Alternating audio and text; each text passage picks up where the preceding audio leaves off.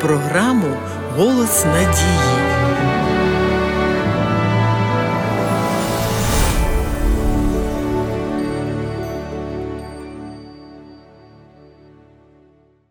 Здоров'я є одним з найважливіших аспектів нашого життя.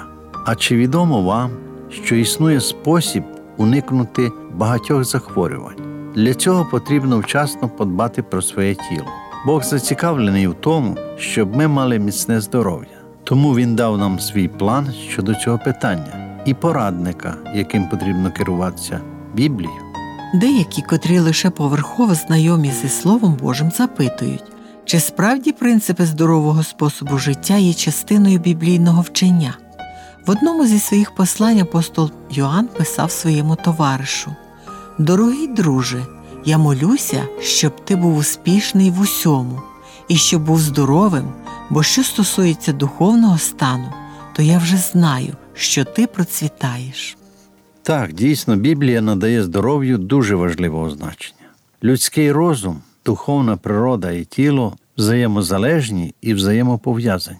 Те, що впливає на одне, впливає і на інше. Якщо з нашим тілом поводитися неправильно, то наш розум і духовна природа не зможуть бути такими, якими вони повинні бути за Божим задумом. Бог дав людям правила здорового способу життя, оскільки як творець він знає, що є кращим для людського тіла. Виробники автомобілів випускають посібник з експлуатації для кожної нової машини, оскільки знають, що є найкращим для їхнього виробу. Бог, який створив наші тіла, теж має для нас своєрідний посібник з експлуатації. Він називається Святе Письмо. Ігнорування Божих правил призведе до захворювань, спотвореного мислення і погіршення якості життя. Щоб зрозуміти, чому Бог дав правила здорового способу життя своєму народу, прочитаємо кілька біблійних текстів. І будеш служити ти Господеві, Богові своєму, і Він поблагословить твій хліб та воду твою, і спосеред тебе усуне хворобу. Читаємо в книзі вихід.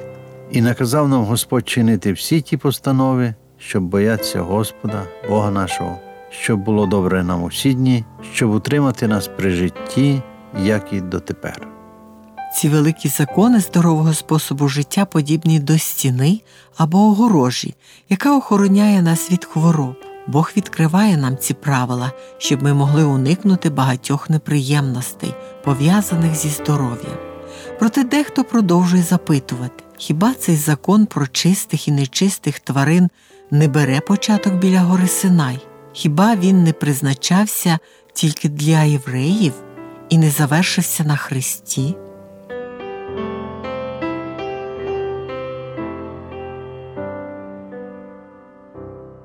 Для того, щоб відповісти на це питання, мусимо повернутися у допотопний період. І сказав Господь Ноєві: із усякої чистої худоби візьмеш собі по семеро, а з худоби нечистої двоє самця та самицю її. Отже, Біблія має прямі докази того, що розподіл на чисті та нечисті тварини існував ще від самого творіння.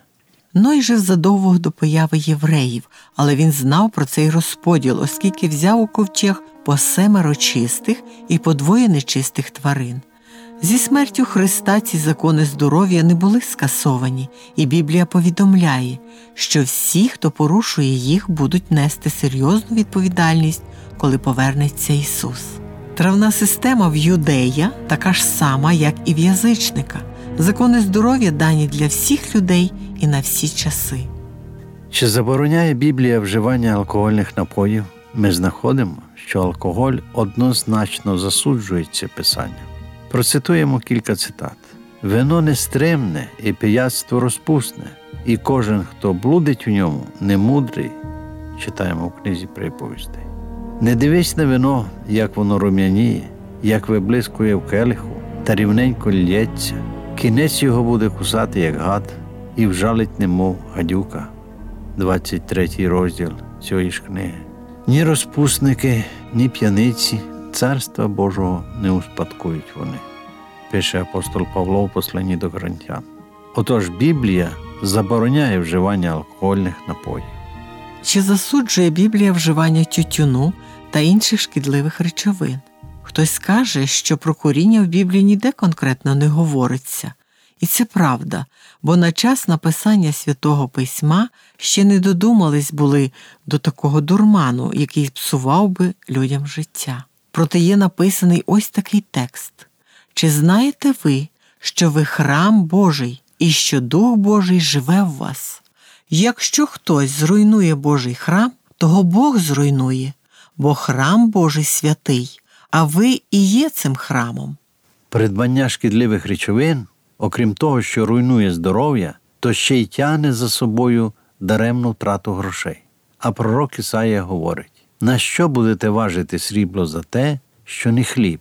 До того ж, найстрашнішим за все є те, що використання шкідливих речовин послаблює нашу здатність чути голос Святого Духа, а без участі Божого Духа ви ніколи не зможете покаятися. Таким чином, маленька звичка полишить вас вічного життя. Є ще й така звичка, на котру багато їх не звертають уваги, а насправді Христос спеціально наголосив на ній, бо вважав, що ця вада прирівнюється до п'янства. Читаємо в Євангелії від Луки в 16 розділі. Уважайте ж на себе, щоб ваші серця не обтяжувалися ненажерством та п'янством, і щоб день той на вас не прийшов несподівано. Ісус застерігає нас від ненажерства, особливо в останні дні, коли вже всі ознаки говорять про те, що наближається день Його повернення. Справа в тому, що переїдання не тільки сприяє виникненню багатьох захворювань, але й діє на організм як будь-яка інша наркотична залежність, що послаблює волю.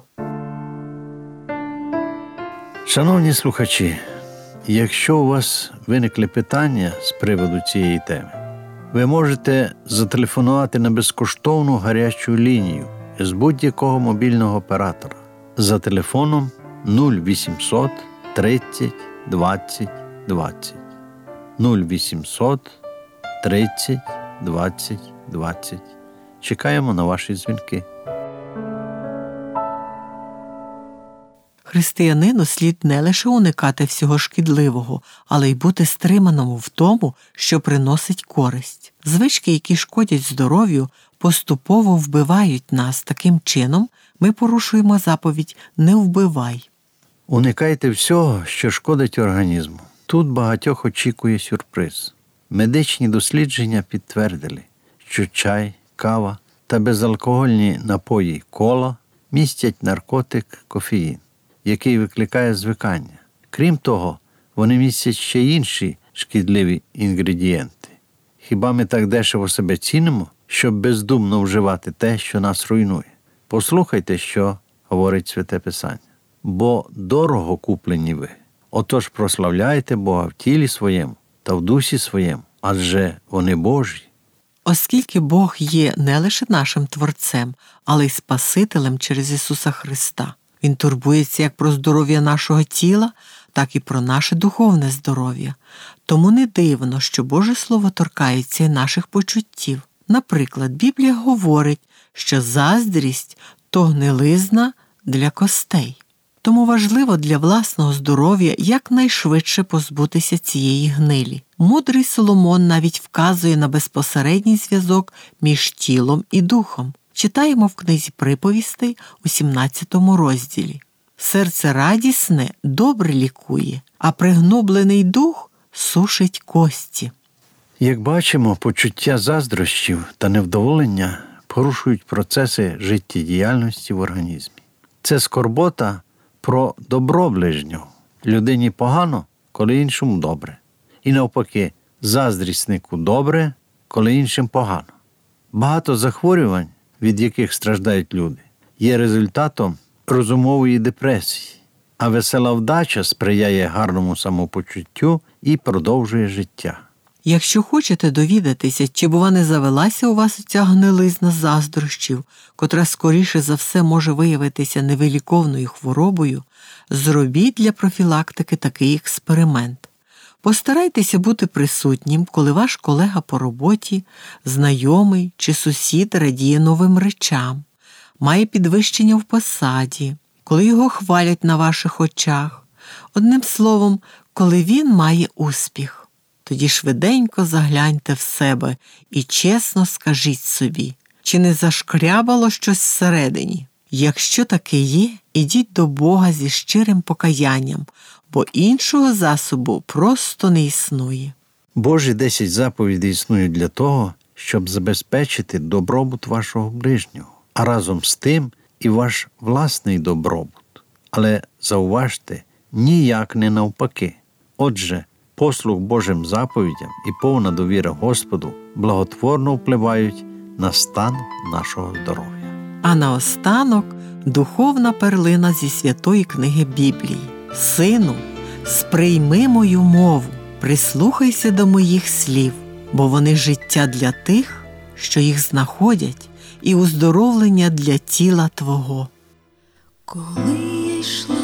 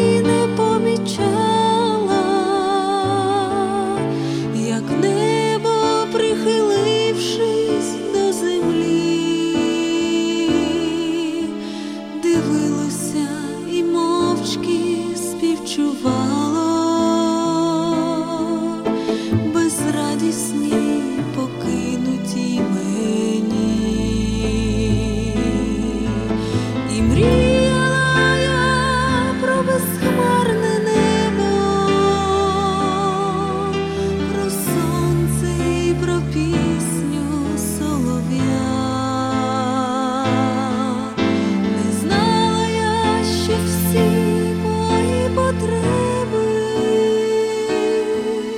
завжди знав.